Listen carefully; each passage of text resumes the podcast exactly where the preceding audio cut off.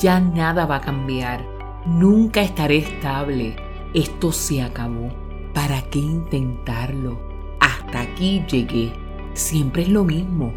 Nada estará bien. Todas estas ideas vienen de una persona que ha perdido la esperanza.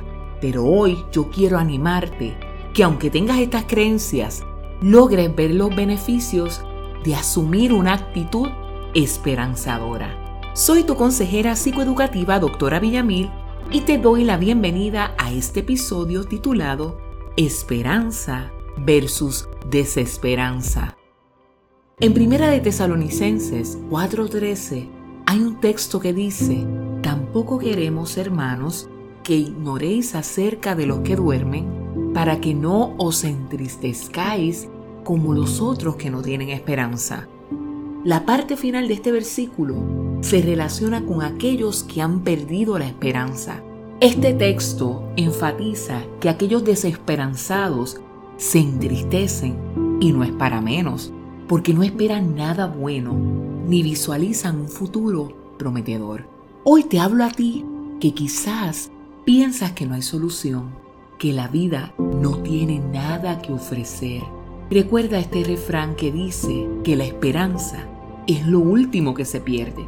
Mientras aún respires y tu corazón palpite, quiere decir que hay oportunidades. Sé que no las ves en este momento. Quizás estés al borde de la desesperación, pero cambia esa desesperanza por esperanza. La esperanza se relaciona con el color verde, con la vida y con el renacer. Cada día es un nuevo comienzo lo que dejaste atrás no lo puedes cambiar, ni tampoco los errores, decepciones o fracasos. Pero una persona, el dinero, el trabajo o tus posesiones no te definen. No debes permitir que cuando pierdas aquello que te daba valor, se te acaben las fuerzas para continuar, porque sentirás desesperanza. Y esa emoción te confunde, te incapacita, te paraliza e inactiva. Ten fe y esperanza.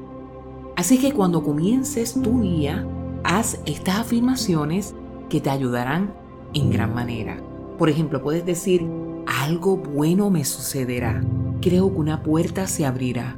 Declaro que Dios va a satisfacer mis necesidades.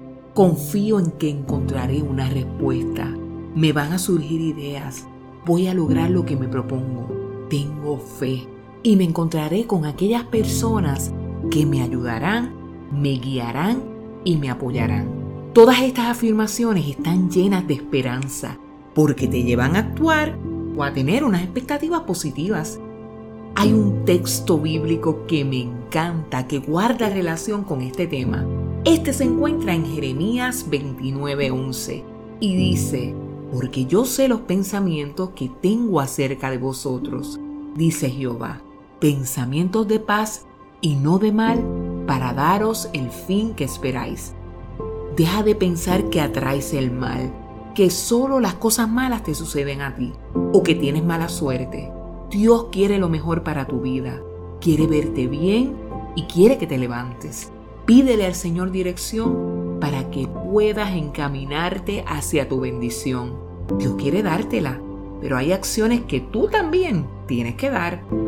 Tengo la esperanza de que te mueves hacia tu victoria. Para ello, te voy a dar una tarea, y es que de ahora en adelante uses las siguientes palabras, para que ya no te sientas con desesperanza. Estas son posibilidades, alternativas, buen porvenir, cumplimiento de propósito, triunfo en triunfo y victoria en victoria. En este proceso de cambio de desesperanza hacia esperanza, no veas a Dios como tu enemigo, sino como tu ayudador, quien te sostendrá, te guardará y te levantará. Espero que este episodio sea de gran ayuda para que superes la depresión. Ten presente que esta serie, al igual que los episodios para manejar la ansiedad, los consigues al escribir mi yo pleno en todas las plataformas digitales. Encuéntranos en Facebook, SoundCloud, Spotify, YouTube, Instagram, Twitter, Amazon Music y Apple Music. También me puedes escribir a mi email para saber cómo te está ayudando toda esta información. Este es mi pleno at gmail.com. Se despide de ti con mucho cariño tu consejera psicoeducativa, doctora Villamil.